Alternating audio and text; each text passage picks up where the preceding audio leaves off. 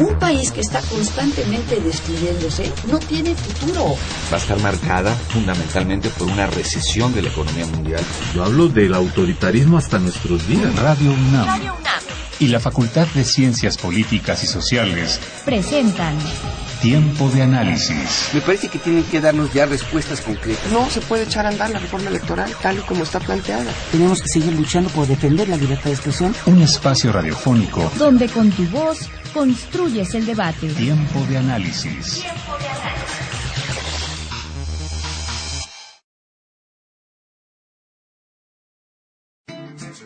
El hambre se define como la necesidad de nutrir o saciar el cuerpo de alimentos, pero ¿qué tipo de alimentos debemos consumir para tener una buena alimentación? Hola, soy Verónica Muñoz. Y te saluda Carlos Correa.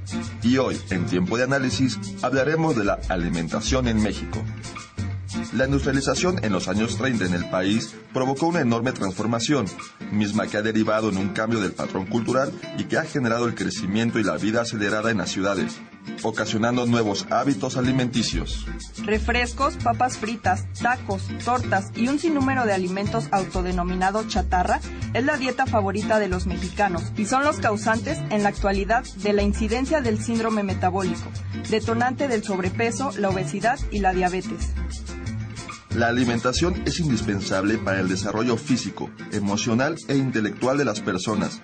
Sin embargo, y desafortunadamente, aún millones de personas viven bajo la carestía de alimentos básicos, es decir, viven en la pobreza alimentaria. En tiempo de análisis nos preguntamos, para este problema de salud pública, ¿qué necesita hacer el gobierno para solucionar estos problemas de alimentación en la sociedad? Cifras actuales demuestran que México ocupa el primer lugar mundial en niños con obesidad y sobrepeso y el segundo en adultos. Pero todavía, hasta enero de este año, morían 23 mexicanos diariamente por desnutrición. Para entender estas cifras es importante analizar el crecimiento demográfico y de urbanización, que permiten a la población tener diversos tipos de alimentos, se supone de mejor calidad, pero la desigualdad económica impide a sectores marginales el acceso a los alimentos básicos y de buena calidad para la vida. Se espera que para el año 2015 haya una reducción del hambre, no solo en México, sino en el mundo aunque esta meta está aún lejos de cumplirse. Estadística contraria a la que indica que para el año 2020 muchos mexicanos podrían morir de un infarto o derrame cerebral si continúan con malos hábitos alimenticios. Esto sin mencionar el aumento de casos de diabetes, obesidad, cáncer y enfermedades cardiovasculares. Para entender más sobre la alimentación en México, quédate aquí, en tiempo de análisis.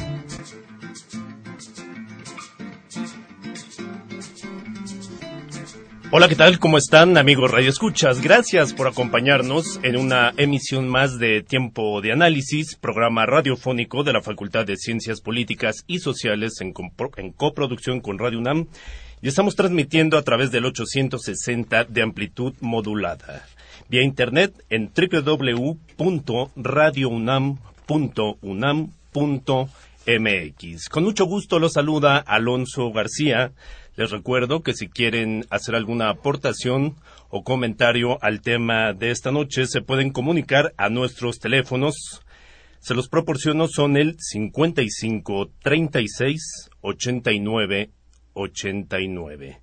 Repito, 55 36 89 89. Lada sin costo 01 800 505 26 88. Recuerda que puedes permanecer en contacto con nosotros vía Twitter en arroba tiempo análisis o en el Facebook Facultad de Ciencias Políticas y Sociales UNAM. Justamente acabamos de escuchar a Verónica Muñoz y Carlos Correa con la cápsula introductoria al tema de esta noche en tiempo de análisis, la alimentación en México. Y para ello contamos el día de hoy con la presencia de Alicia Carriquiriborde. ¿Cómo estás, Alicia? Buenas noches. Buenas noches. Ella es activista social y promotora de derechos humanos con experiencia en el derecho humano a la alimentación. Participó en el Frente por el Derecho Humano a Alimentación en México durante la década de 1990. Es miembro y fundadora de la sección mexicana de FIAN Internacional y del Espacio de Derechos Económicos, Sociales, Culturales y Ambientales Espacio DESCA. Nos acompaña también en tiempo de análisis para llevar a cabo este tema la doctora Amanda Galvez Mariscal. ¿Cómo estás, Amanda? Hola, buenas noches. Buenas noches. Amanda Galvez es doctora en biotecnología de la Universidad Nacional Autónoma de México, es profesora titular de la Facultad de Química en el Departamento de Alimentos y Biotecnología desde hace 29 años. Sus áreas de investigación son la modificación y aplicación de proteínas funcionales y la detección molecular de secuencias transgénicas en granos y alimentos procesados. A partir de agosto de 2004 es coordinadora del Programa Universitario de Alimentos PUAL en la UNAM. En fin, es interminable el currículum pues de, de Amanda, al igual que el de Alicia. Y bueno, pues vamos a comenzar con el tema de esta noche, la alimentación en México. Antes quiero mencionar que justamente el día de hoy se conmemora y se celebra el Día Mundial de la Alimentación proclamado en el año de 1979, esto a nivel mundial, por la conferencia de la Organización de las Naciones Unidas para la Agricultura y la Alimentación. Muy bien, pues vamos a comenzar para que sepa un poquito nuestro público. Quisiera comenzar contigo, Amanda, que nos hables cuál es el objetivo principal de el POAL. Mira, el Programa Universitario de Alimentos es una entidad de vinculación dentro de la UNAM que permite, digamos, de manera horizontal hablar con los universitarios respecto de las cuestiones de los alimentos. Ahora, eh, es muy importante mencionar que en la UNAM no hay una carrera de nutrición, no existe la carrera de nutrición en la UNAM. Entonces, eh, pues básicamente somos más tecnólogos de alimentos, pero por supuesto con una conciencia que pues nos invita muy claramente a participar en este tipo de programas, por ejemplo, o analizar de una manera claro, desde nuestra trinchera, que es la de la tecnología de alimentos y la de la ciencia de los alimentos, eh, respecto de las eh, pues de las cosas que son importantes para este país. Entonces, una de las cosas eh, que últimamente ha hecho el PUAL y digamos en vistas a este Día Mundial de la Alimentación que celebra digamos los sistemas alimentarios saludables y también porque el año que viene se, se celebrará el año de la agricultura familiar el cual desde fines de agosto juntó una serie de expertos universitarios y de instituciones eh, mexicanas importantes para analizar desde un punto de vista multidisciplinario cuál es el problema de la mala nutrición en México. Porque, como bien lo decía la cápsula, tenemos problemas por carencias en la desnutrición en, en zonas marginadas y en zonas alejadas de los centros de acopio, por ejemplo, y también tenemos excesos en la población que tiene sobrepeso u obesidad. Así que eh, justamente pensando en que este problema es verdaderamente multifactorial, eh, hemos eh, convocado a una serie de expertos y estamos terminando un documento que presentaremos al señor rector justamente con los resultados de estos análisis que nos que han resultado verdaderamente interesantes. Así que podremos hablar durante el programa de esto también. Muy bien. Alicia Carri Borde, objetivo principal de FIAN. Bueno, FIAN es una red mm, internacional. Eh, mm, su nombre en español es Información y Acción por el Derecho Humano a la Alimentación. Es una red que tiene su secretariado en Heidelberg, Alemania, y tiene secciones en como 56 países más o menos. Este, aquí en México la, eh, constituimos un número de personas eh, que habíamos participado en, en esta propuesta, en esta eh, en esa experiencia muy interesante que hubo en los años 90, ¿no es cierto?, que se llamó Frente por el, por el Derecho a la Alimentación, que tenía que ver con el movimiento urbano popular y que tenía que ver también con los productores campesinos en, la, en, en, en un proyecto de articulación, digamos, para este, eliminar obstáculos y potenciar las capacidades que el, tanto las zonas rurales este, las productores rurales de todo el país, ¿no es cierto? Y los consumidores eh, urbanos pudieran este, tener, ¿no es cierto?, para resolver los problemas de la alimentación y esto venía desde épocas en donde las demandas por la carestía, ¿no? Cuando había empezado la carestía, este, se había, se había ah, digamos, desarrollado un movimiento muy interesante que, bueno, tuvo su, tuvo su conclusión para entrar en otras, en otras este, etapas. Y en el año 1993-94 se crea EFIAN México, que por un lado tiene el denuncia, ¿no es cierto? Es como eh, su metodología es como la de Amnesty Internacional, más o menos, para denunciar los casos de violaciones, dado que los derechos humanos este, tienen que ver, ¿no es cierto?, con las políticas del Estado hacia los derechos humanos y también para hacer una eh, demandas de tipo jurídica para la exigencia de que estos derechos, ¿no es cierto?, se constitucionalizaran para el caso de México, que esto duró más o menos 20 años, ¿no es cierto? Porque recién en el año 2011 se eleva rango constitucional el derecho a la alimentación después de una larga lucha de muchísimos años, ¿no es cierto?, para que esto sucediera. Eh, y estas dos, estos dos elementos, tanto la lucha por la exigibilidad y justiciabilidad del derecho humano a la alimentación, como también, ¿no es cierto?, la denuncia de las violaciones y, por otro lado, la difusión, la información eh, hacia la población en general, ¿no? Como nosotros, en general, hemos trabajado en, talleres con, este, con una dinámica de educación popular para hacer que la gente pudiera, ¿no es cierto?, visualizar no solamente demandas que tenían que ver con la satisfacción o ayudas gubernamentales, sino también con el proceso para que la gente se apodere de su situación de sujeto de derecho, ¿no es cierto? Justamente. Bien. Bueno, pues hablar de alimentación, claro está, abarca pues muchísimos subtemas, pero comencemos eh, preguntando, ¿ustedes creen que verdaderamente a corto, mediano, largo plazo se pueda erradicar algún día, hablando en nuestro país, la desnutrición en México?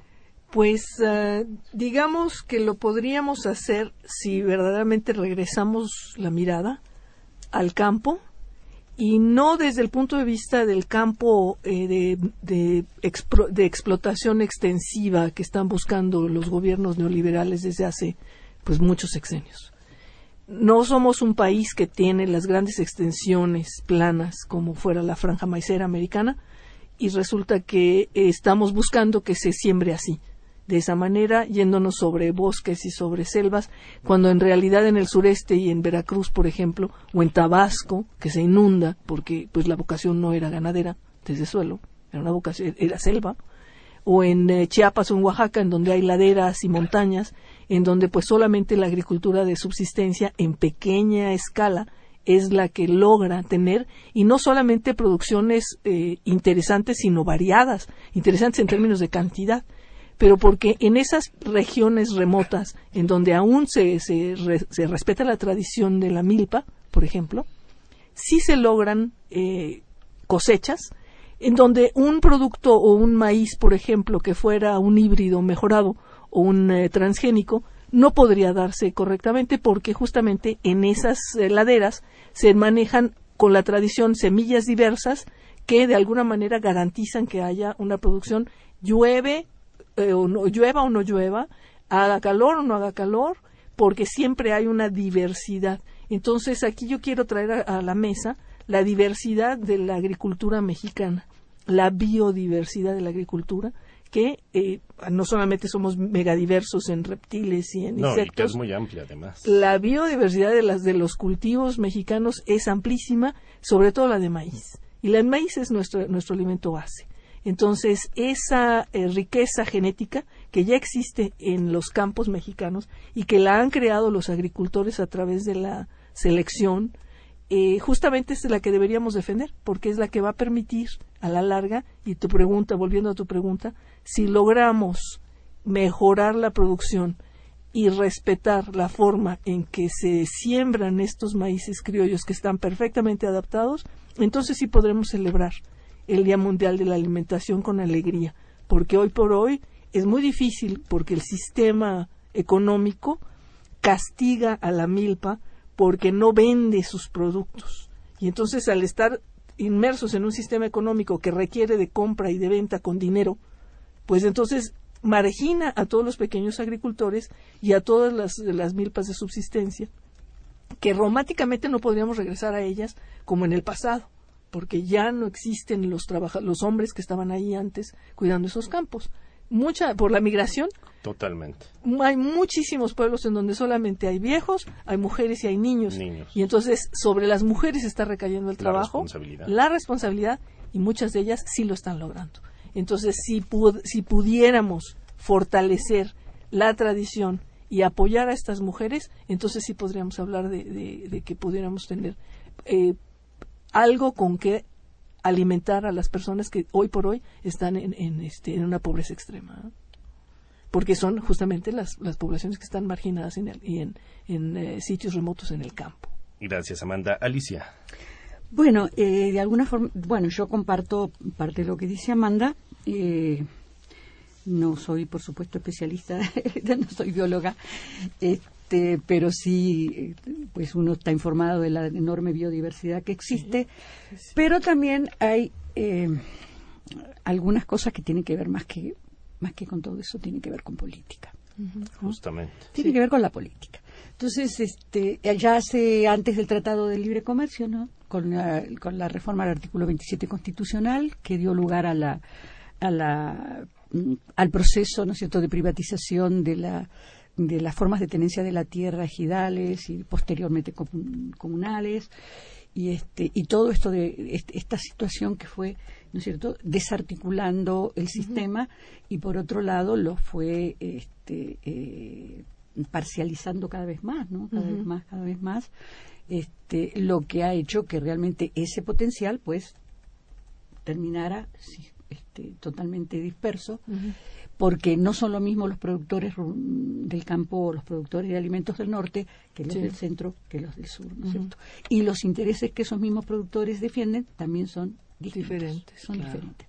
Lo que hace que sea muy difícil, ¿no? que haya realmente un proceso de articulación que potencie toda la capacidad productiva de alimentos que podría asegurar prácticamente la, autosuficiencia en términos eh, de básicos, ¿no es cierto?, en México, porque como ella bien decía, es una, una geografía difícil, ¿no? No son las grandes extensiones, pero digamos que hoy es posible realmente con una lógica distinta y una orientación de soberanía alimentaria. Y soberanía alimentaria no, no quiere decir tampoco, porque todo lo vulgarizan, ¿no? Soberanía alimentaria quiere decir tener un poder, ¿no es cierto?, manejar la posibilidad de este, de dirigir y de la, la, agricultura, la ganadería, todo lo que sean los recursos alimentarios. Este, y bueno, si hace falta comprar algún tipo de cosas, pues eso no está negado, ¿no? no está negado el mercado, eso eso es vulgarizar, entonces o todo o nada, y eso no es así, ¿no es cierto? Ah, no, no, los que dicen soberanía alimentaria este, son unos fundamentalistas, y los otros no, no son fundamentalistas, ¿no? Entonces es, es realmente complejo, pero sí pienso que en principio tiene que haber leyes, tiene que haber normas, y tiene que realmente haber derechos en serio y una sociedad que los, visualice, eh, se haga dueña de, de, de, esa, de, ese concepto en el que el derecho es algo que este, podemos, podemos ejercerlo, lógicamente, con los correspondientes deberes que esto implica, ¿no es cierto? Muy bien. Vamos a ir a una pausa, vamos a escuchar a Berta Martínez y Jesús Flores con una cápsula especial de esta noche. Son las 8 de la noche con 24 minutos y continuamos con más en tiempo de análisis. El tema de esta noche, la alimentación en México. El derecho a la alimentación es algo al que todas las personas deben de tener acceso. Una buena alimentación hace que las personas puedan desenvolverse mejor en las actividades diarias. Pero, ¿qué entendemos por una buena alimentación? Una buena alimentación es el consumo diario de calorías, proteínas y otros elementos nutritivos que son necesarios para satisfacer las necesidades fisiológicas de los seres humanos. El derecho a la alimentación es algo al que todas las personas deben de tener acceso. Una buena alimentación hace que las personas puedan desenvolverse mejor en las actividades diarias. ¿Pero qué entendemos por una buena alimentación? Una buena alimentación es el consumo diario de calorías, proteínas y otros elementos nutritivos que son necesarios para satisfacer las necesidades fisiológicas de los seres humanos. La Comisión Nacional de Derechos Humanos del Distrito Federal menciona que las obligaciones del Estado de acuerdo a los siguientes artículos son Artículo 25. Declaración Universal de Derechos Humanos 1948. Toda persona tiene derecho a un nivel de vida adecuado que le asegure salud y bienestar, en especial en la alimentación, el vestido, la vivienda, la asistencia médica y los servicios sociales necesarios. Artículo 11, numeral 1. Pacto Internacional de Derechos Económicos, Sociales y Culturales. Los Estados partes. En el presente pacto reconocen el derecho de toda persona a un nivel de vida adecuado para sí y su familia. Numeral 2. Reconoce el derecho de toda persona a estar protegido contra el hambre. Artículo 12. Protocolo Nacional a la Convención Americana sobre Derechos Humanos en materia de derechos económicos, sociales y culturales. Protocolo de San Salvador. Toda persona tiene derecho a una nutrición adecuada que le asegure la posibilidad de gozar del más alto nivel de desarrollo físico, emocional e intelectual. De acuerdo con datos oficiales, es importante mencionar que en el año 2005, 11.9% de las personas menores de 5 años presentaron datos importantes de desnutrición, lo que trae consigo la prevalencia de anemia, ya que el 21% de niños entre 1 y 5 años presentaron esta enfermedad y personas mayores de 50 años casi el 18.9%. La desnutrición, anemia, el sobrepeso y la obesidad son factores importantes para que las personas desarrollen enfermedades crónicas, además de disminuir su desempeño escolar y el rendimiento intelectual y físico. El gobierno ya ha tomado algunas medidas para bajar el número de personas que se encuentran en estado de desnutrición, e incluso el Programa General de Desarrollo del Distrito Federal 2010-2012 ya tiene varios programas vigentes que regulan el derecho a la alimentación. Sistema para el Desarrollo Integral de la Familia del Distrito Federal. Este programa ayuda con desayunos escolares, espacios de alimentación, encuentro y desarrollo, distribución de despensas a familias en desamparo, entre algunos otros. Otro programa importante es el de la Secretaría de Desarrollo Social del Distrito Federal, el cual se ha encargado de los comedores comunitarios, comedores públicos, pensión alimentaria para adultos mayores de 68 años, residentes en el Distrito Federal, entre algunos otros. Y por último, también es importante mencionar el de la Secretaría de Desarrollo Económico. Este se encarga de monitorear los precios de la canasta básica, tiene un programa especial de fomento al consumo de productos pesqueros, además de realizar mes a mes el programa de central de abastos en tu colonia.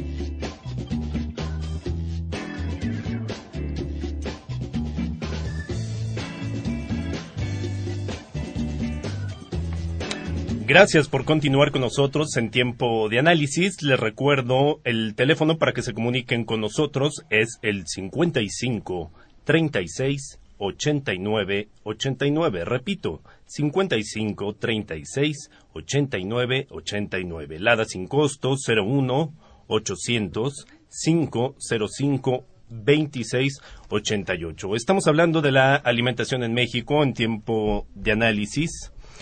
Y bueno, pues ahora toca preguntar, ¿el PUAL o el FIAN han pensado o se han involucrado un poquito en el hecho de que es bien sabido que en muchísimos restaurantes, asilos, eh, en fin, muchísimos lugares donde se desperdicia comida diariamente, se tiran cantidades de comida y lo digo por experiencia propia, y lo voy a mencionar en la Comisión Nacional del Deporte, se desperdicia a diario kilos y kilos de comida. ¿Qué se hace? ¿Por qué no, no ha habido una cultura, no ha habido quizá alguna, algún reglamento, alguna ley, en fin, que dictamine poder usar esos alimentos que todavía son funcionales y regalárselo quizá a la gente que está en la calle. Sí, hay gente que se dedica a esto y realmente hacen una labor muy importante y son las personas que se dedican a hacer los bancos de alimentos. Eh, hacen una labor muy importante porque justamente lo que hacen es rescatar esos eh, desperdicios de restaurantes y de instituciones, comedores industriales y demás. Pero es eh, muy importante que ellos están logrando levantar una conciencia porque tú podrías echar a perder inmediatamente la calidad del mejor de los atunes, por ejemplo, cuando resulta que en el platillo muy elegante resulta que la pieza tiene que ser redonda, pero tú comienzas con una pieza cuadrada y entonces todas las orillas, si las pones sobre una mesa que está sucia, si las lanzas cerca de un basurero, si no las tratas con cuidado, al instante las contaminas y entonces puedes causar un gravísimo problema por este por eh, una enfermedad transmitida por alimentos. Entonces, muchas de las personas no toman en consideración este horrible desperdicio porque les cuesta más cuidarlo que no hacerlo. Entonces, eh, pues lo que prefieren es no hacerlo. Yo creo que falta impulso, ¿no? En esta manera de concientizar para que la gente vaya a los a los bancos de, de alimento. Pues, pero más que nada estos bancos de alimentos muchas veces funcionan a nivel voluntario. Sí, justamente, Entonces, era lo que decía, es de manera voluntaria. Digamos, la labor que hacemos nosotros es eh, una labor técnica, digamos, en donde, por ejemplo, tenemos eh, eh, publicado un manual de manejo higiénico de alimentos con un lenguaje perfectamente sencillo que cualquier garrotero puede entender, si sabe leer, porque es muy importante entonces eh, saber cómo tratar todas, no solamente los desperdicios, sino cualquier alimento. Eh, por ejemplo, con consejos súper prácticos que para las amas de casa también funcionan. Y además damos un curso en el cual, que es verdaderamente eh, muy sencillo, y cuesta 300 pesos.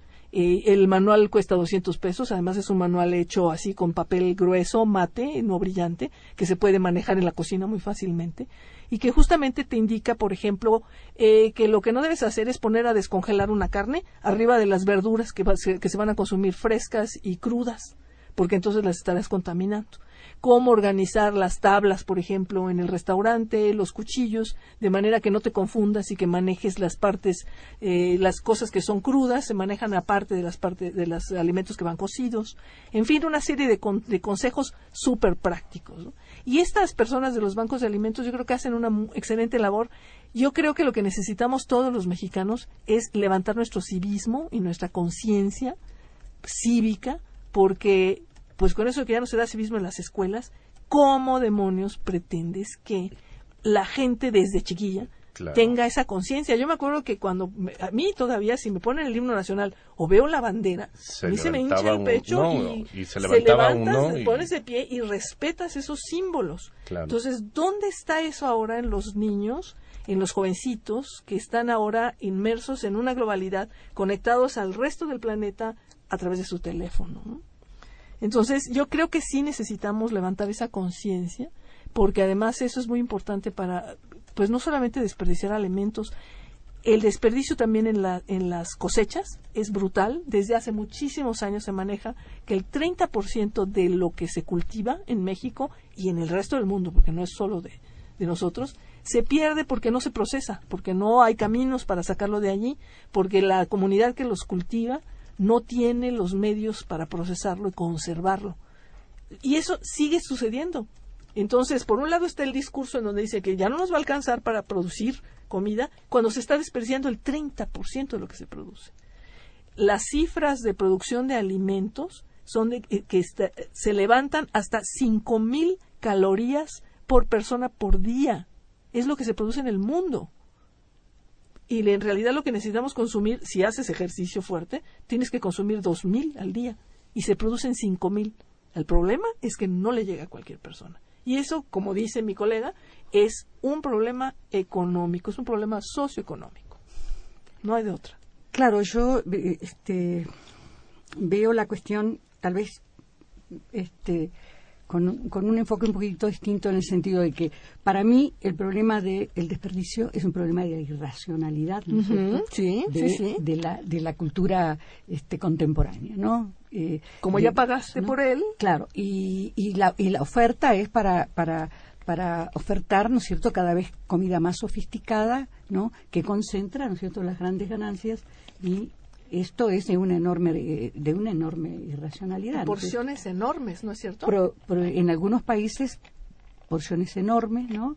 Que no que no este, digamos que no son necesarias pero bueno, esto tiene que ver también, ¿no es cierto?, con que la comida se ha convertido en una, en una mercancía muy importante en este momento, ¿no? Y, se, le, se la ha despojado, ¿no es cierto?, de los valores este, que tienen que ver con la alimentación, con que es básico para el derecho a la vida, ¿no? Entonces pienso que los bancos de alimentos, eh, si bien en determinadas circunstancias pueden estar eh, apoyando, ¿no es cierto?, algunos programas nutricionales en situación, en, en alguna situación de emergencia, creo que este, la verdad que tendría que planificarse de otra manera porque esa gente que desperdicia seguramente no se alimenta con esos desperdicios, no se alimentaría con esos desperdicios. Entonces el que está destinado a comer esos desperdicios son los otros, ¿no? Los que no pueden comer lo que es bueno, ¿no? y de calidad. Entonces, esto, es, esto, esto nos enfrenta a un problema muy grande, ¿no es cierto? Y creo que hay formas de, eh, de que, de que una, una planificación mejor pudiera apoyar, ¿no es cierto?, a recuperar esos alimentos para, eh, para usarlos de otra forma, ¿no es cierto? Para usarlos de otra forma y que realmente la gente, porque si ustedes van al, al, a la central de abasto van a ver gente que revuelve la basura, claro. que saca la basura, limpia eso, ¿no? Y más o menos pepena lo que puede y con eso come o con eso vende. Ojo, ¿no? Ojo, ¿no? Entonces, para la gente que estamos enfocando la, la, problemática alimentaria desde la perspectiva de derechos humanos, el problema de la dignidad es muy grande, ¿no? Es decir, no es solamente un hecho material, no es solamente un hecho eh, jurídico, ¿no? Pero sí lo es, ¿no es cierto?, fundamentalmente un hecho jurídico, sino también es un es un, un problema ético y un problema este, de dignidad humana, ¿no? no y labor social de, todos al final del día, como lo mencionas. Realmente un niño que tiene que, rober, que, que revolver la, la, basura. ¿no es cierto? Para comer, este, no solamente un niño, ¿no? sino cualquier persona, vive en una situación de degradación que no tiene regreso. Es muy difícil recuperar, recuperar eso. ¿no? Y eso en realidad tiene que ver con todo una, con toda una estructura injusta, ¿no? sumamente injusta, este, este, en donde el, la alimentación, que debería ser realmente lo primero que un Estado debe garantizar, ¿no es cierto?, para su, para su población, está convertido en uno de los negocios más importantes, ¿no? en donde van no solamente los grandes supermercados, sino los dueños de las semillas, es decir, los que se han apoderado de semillas, Monsanto, Cargill, ¿no es cierto? Bueno, son siete, creo, las grandes transnacionales que hoy manejan la cuestión de la semilla, ¿no? Y entonces este, esto despojan, ¿no? Despoja, porque despoja de manera muy amplia. No solamente despoja a, los campesinos de, la, de las semillas que ellos pueden ir renovando, sino del saber, porque primero los despojaron de su saber, ¿no? Lo se lo apropian y lo convierten en una mercancía, ¿no? Esto es lo que ha sucedido, ¿no? Y lo ha sucedido este, yo no diría tal vez eh, ante los ojos indiferentes de la, de la, de la sociedad, sino más bien ante una sociedad desinformada que carece de muchos otros derechos, ¿no es cierto? Porque la pobreza, la enorme pobreza, es también no solamente pobreza material, que es muy importante, porque primero es la panza, ¿no es cierto? ¿No? Sino que también es pobreza jurídica, pobreza de derechos. ¿No? Y en educación. derecho a la alimentación. Entonces, para, para, para este, demandar, ¿no? Este, hay que estar en conocimiento de eso. Entonces, eh, bueno, la gran tarea que todavía tenemos por delante es eso, ¿no? Es esa, ¿no? Que realmente estos elementos están conjugados en una sola este, situación que es, por un lado, los bienes materiales, el acceso a los bienes materiales, y por otro lado, el acceso a los bienes jurídicos. A mí me gustaría eh, hacer un, comentario extra acerca de, los, eh, de la forma del abasto actual en las ciudades. México, en, en México el 70% de, las de la población ya vive en ciudades. Y en las ciudades están creciendo de una manera impresionante los supermercados. Los supermercados lo que buscan es homogeneidad porque les cuesta dinero hacer facturas para los pequeños agricultores, entonces prefieren lidiar con grandes acopiadores y por lo tanto entonces tienen en el supermercado muy poca variedad, por ejemplo, en jitomates, pensemos. Solamente hay jitomate bola y jitomate saladet. Entonces todos los otros jitomates chiquitos, este, que se echan a perder pronto, que son más sabrosos pero más feitos, pues no los, no, los, no los quieren en el supermercado. Y nosotros cada vez que compramos en un supermercado, en lugar de ir a buscar un productor local para comprarle sus productos, nosotros estamos perpetuando ese sistema. Entonces yo creo que también esa falta de conciencia en nosotros mismos para no ir es mucho más cómodo, yo lo sé, ir a comprar al supermercado y nos tendríamos que organizar de otra manera para que cuando podemos comprar, a lo mejor si pudiéramos comprar tres kilos de jitomates eh, que se nos van a echar a perder pronto, pues ese día hacerlos caldillo y congelar para guardar entonces en el refrigerador. Y aquí entra mi cabeza de tecnóloga de alimentos, ¿no? que es lo que es mi entrenamiento principal y este original en la licenciatura. Entonces hay maneras de conservar los alimentos en casa, de tener esa conciencia personal primero, de, este, de no desperdiciar lo que yo compro en, en el mercado y conservarlo para entonces empezar a pensar hacia los demás. Entonces, tenemos que, que, comenzar por nosotros mismos también. Justamente. Gracias, Alicia. Tenemos llamada de Alejandro Pérez de Coyoacán. Felicita al programa. Gracias, Alejandro, por estarnos escuchando. Y les comento, amigos radioescuchas, tengo tres libros que voy a regalar. Uno va a ser a través del Twitter a la primera persona que escriba y pida el libro La revolución ciberespacial y la privatización del Estado-Nación. Repito, dos van a ser vía telefónica, amigos radioescuchas. Tienen que llamar y decir, quiero el libro de La revolución ciberespacial y la privatización del Estado-Nación. Dos vía telefónica y uno vía Twitter. Muy bien, pues vamos a estrenar una cápsula el día de hoy en tiempo de análisis, una sección llamada Radio Blog Políticas Informa. Aquí te daremos a conocer las noticias más relevantes de nuestra comunidad. Esta semana en Radio Blog Políticas informa Jessica Mejía. Continuamos en tiempo de análisis.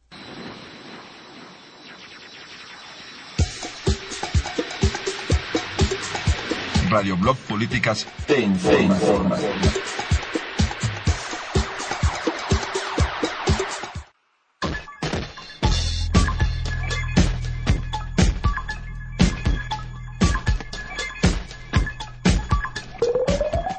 buenas noches, soy Jessica Mejía y esto es Radio Blog Políticas te informa.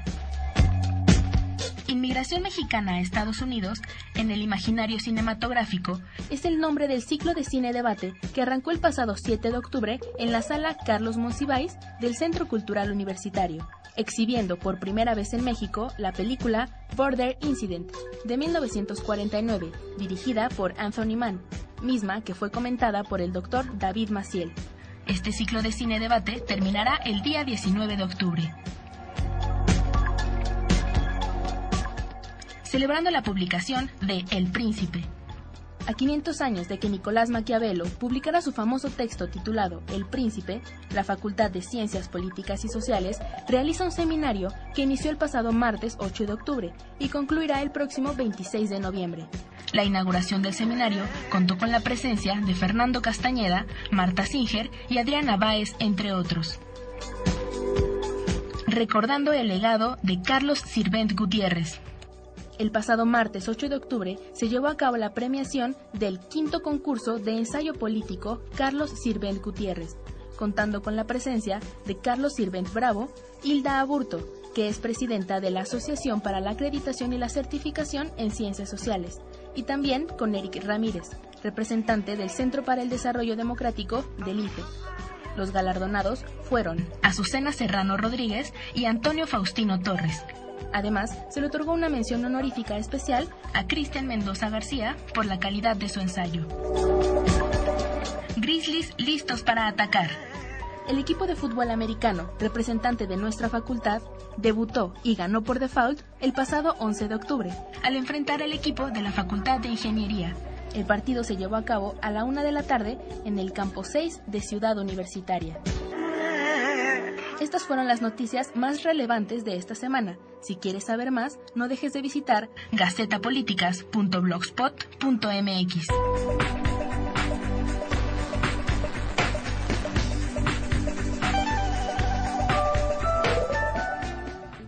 Son las 8 de la noche con 44 minutos en tiempo de análisis y comentábamos Amanda, Alicia y un servidor fuera del aire acerca de la comida chatarra, dice Amanda, que quieres defender Yo los, taquitos los tacos, dorados. A los tacos dorados y a los no dorados y aún a los tacos de canasta. Bueno, lo que sucede es que en la, en la, cápsula hablaron así como, y los alimentos chatarra, como las papitas, los refrescos, los tacos y las tortas, y pues todo depende de que haga uno el taco. ¿no? Entonces, eh, yo creo que chatarra es la forma en que nosotros elegimos nuestros alimentos porque yo creo que todos nosotros cuando éramos más chiquillos tomábamos refresco pero el día de tu cumpleaños, ¿no? o cuando había fiesta en la casa. tomar refresco todos los días se convirtió en una mala costumbre. Entonces, no podemos tampoco satanizar el refresco. Lo que tenemos que criticar es la forma en que tomamos. En cómo tomamos el refresco. Y entonces, igual, los tacos, pues los tacos pueden ser el mejor alimento si ustedes combinan el maíz con el frijol o le ponen una cantidad moderada de, de grasa o una, un poco de queso es el mejor alimento la combinación del cereal con esa otra proteína otra fuente de proteína que puede ser desde el frijol hasta el queso o la carne pues le dan un excelente un excelente valor nutricional. Lo que sucede es que no debemos comer más tacos de la cuenta. Entonces ese es, ese es el ese es el chiste no y la torta igual la torta la puedes hacer y uno de los materiales que, que ha desarrollado el PUAL es el taco ideal y la torta ideal y las tenemos deconstruidas ya en un póster que estamos promoviendo en las cafeterías de la universidad para que los chavos pidan las tortas que en donde en vez de ponerle, por ejemplo, mayonesa, se le ponen frijoles no refritos, frijoles machacados. Y en vez de ponerle queso amarillo que ni es queso, se le pone un poco de queso panela y se le tiene que poner aguacate, jitomate, lechuga, cebolla y pues ya el jamón hasta se te puede olvidar. ¿no? Ahora este programa es para toda la comunidad de la UNAM. Estamos luchando por, es, química no, por el momento. No, estamos luchando porque entre a toda la universidad. El pequeño problema que tenemos es que muchas de las cafeterías pues están concesionadas a particulares que son pues un poco más difíciles de, contactar. Y bueno las autoridades eh, necesitan también reaccionar a esto. Nos ha costado mucho trabajo poco a poquito lo estamos haciendo eh, y digamos los materiales los tenemos listos para cuando podamos lograr ese cambio. Pero por lo pronto pues lo que hacemos es a las, lo, actuamos localmente. Que yo creo que esa es una de las cosas que hace falta también en este país. Pensar global pero actuar actuar local. Porque finalmente el pensar que una milpa eh, pudiera una, o un eh, cultivo de traspatio pudiera ayudar a una familia, pues es un apoyo local que sí vale, que sí es, que sí funciona, que sí sirve, porque además comer, por ejemplo, las hierbas de la milpa, pues a la gente, es decir, los quelites, los quintoniles, las verdolagas, a la gente le va a dar minerales y muchas veces los niños no pueden crecer bien o tienen baja talla o bajo peso porque les falta algún micronutrimento por no comer suficientes alimentos frescos. Entonces hay muchas familias que prefieren comprarles alguna cosa procesada en la tienda industrial en vez de darles un alimento fresco que claramente se tiene que preparar, eh, es más latoso si tú quieres, pero eh, a la larga es más caro estar comprando no, cosas y que pierde al final de cuentas los nutrientes esenciales Así es, así proteínas, es. Entonces, y los, los minerales son muy importantes. Se nos olvida a nosotros que esas hierbas frescas eh, son muy importantes como fuentes de fibra y minerales. Y además hay otras cosas, hay compuestos de las plantas que son importantes para la salud pero que no se conocen muy bien, que son los fitocompuestos, pueden ser fitoestrógenos, pueden ser antioxidantes, aparte de las vitaminas y los minerales.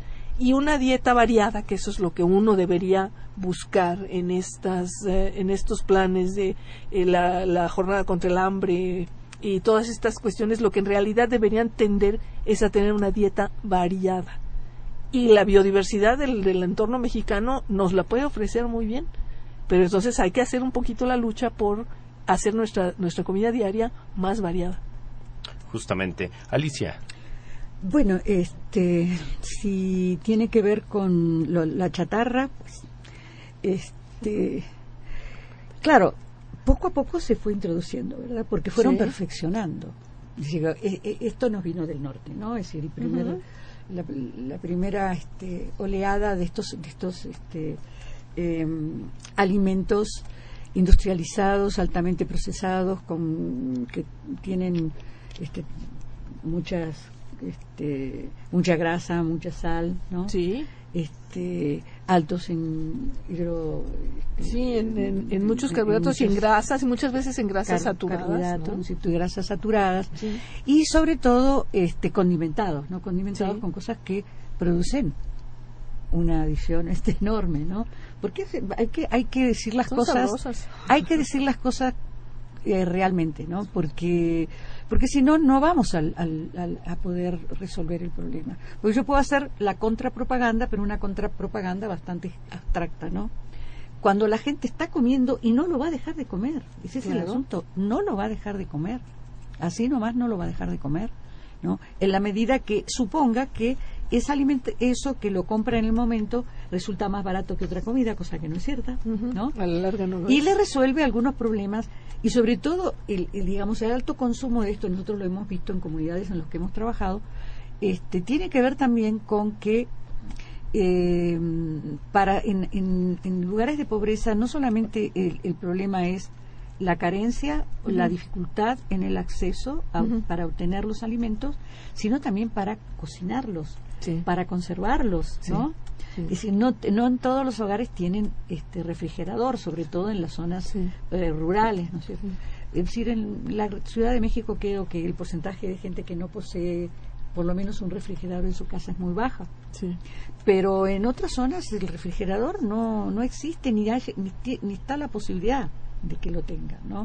Entonces se combinan una serie de cosas que se, se, se meten adentro del paquete esto de la pobreza, de la extrema pobreza, de la semipobreza y de toda la gradación de pobreza que las diversas metodologías han, este, han establecido, pero que ha, ha permitido en un proceso que no es de ahora, porque la gente no come chatarra solamente en los últimos años. La viene comiendo Sí, poco a poquito años. se fue- fue poco a poco los chicos los domingos el domingo que le daban a los niños almacén ujú. empezó a comprar dulces empezó a comprar este papitas empezó a comprar churritos empezó a comprar nachitos empezó a comprar una enorme diversidad que compiten entre sí para este, adaptar para para hacer un paladar y porque estuvo dirigido a los niños fundamentalmente Sí, sí, porque lo van a seguir comprando durante muchos años. ¿no? Claro, porque hace, hace los niños de hace, em- empezaron a, com- a comer eso los niños de hace 30 años, ¿no? Cuando viene el gran salto este, de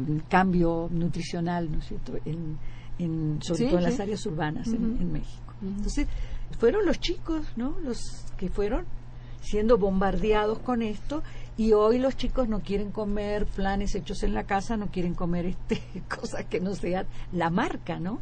Es un problema de marketing verdaderamente increíble. Impresionante. Sí, la- propaganda es muy ¿no? importante. La propaganda el es impacto que, que Sí. causan. y la niños. capacidad de propaganda, porque cuando se inició esta campaña en contra de la Coca-Cola, ¿no es cierto? Pon- le darías de con 12 tom- sí, cucharadas de, de azúcar. de azúcar. a tu hijo. Sí. Bueno, que hace que lo hace una organización de la sociedad civil.